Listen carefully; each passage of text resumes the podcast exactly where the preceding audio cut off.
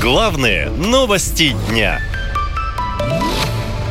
Дроны вместо больниц. Минфин отдал почти 200 миллионов рублей на новый проект беспилотников.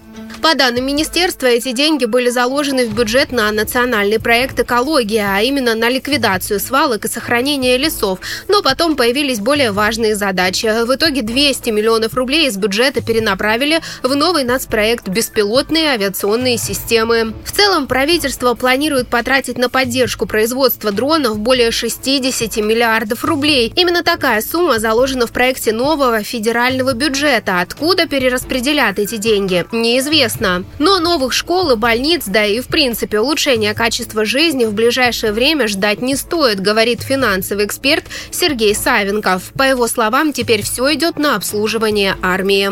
Если вы посмотрите на э, структуру бюджета, то действительно там резко идет увеличение затрат на военно-промышленный комплекс. Но э, в условиях, когда экономика вроде бы находится в крайне плачевном состоянии, пушки, гранаты и снаряды в холодильник не положишь, на хлеб не намажешь, и населению точно от этого не становится лучше. Понятно, что социальная сфера от этого страдает. Кураторами проекта по производству беспилотников назначены первый вице-премьер премьер Андрей Белоусов и министр промышленности Денис Мантуров. Они обещают, что к 2026 году российские производители будут выпускать 18 тысяч беспилотников. Владимир Путин назвал проект перспективным и пообещал, что в будущем он принесет российскому бюджету триллион рублей.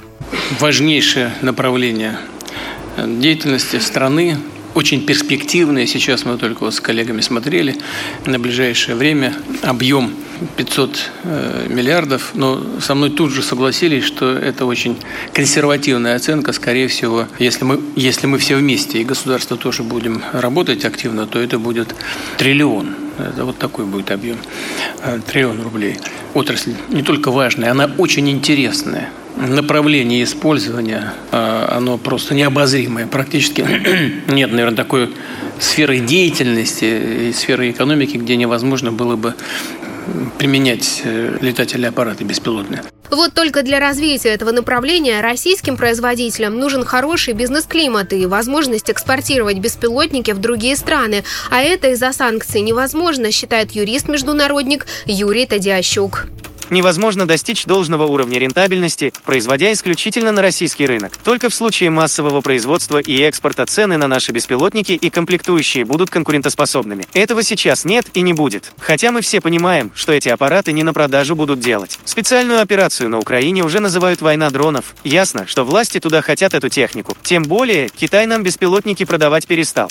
Увеличивать расходы на военно-промышленный комплекс и дальше будут за счет бюджетных средств и обычных россиян, предупреждает финансовый эксперт Сергей Савенков. Когда не хватает средств, режут э, социальные затраты. Делают это постепенно, просто уменьшают по некоторым статьям затраты, по некоторым социальным статьям э, уменьшают затраты, по некоторым просто не производят индексацию на уровень инфляции. Э, стоимость жизни растет, а расходы на медицину остаются прежними. Стоимость жизни растет, инфляция в стране есть, а расходы на образование остаются прежними. Поэтому, ну вот экономическая ситуация плоха, она точно не склонна э, к лучшему. Долго ли это может продолжаться? Долго.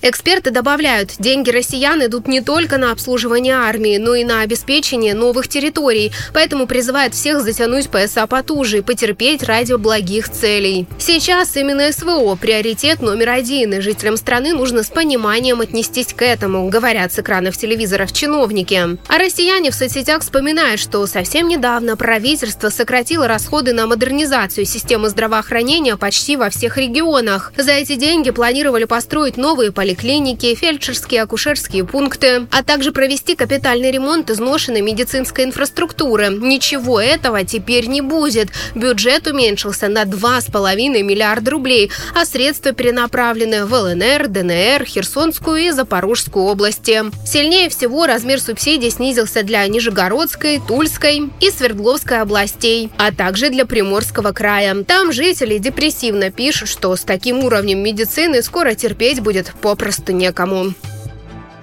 Наша лента. Коротко и ясно.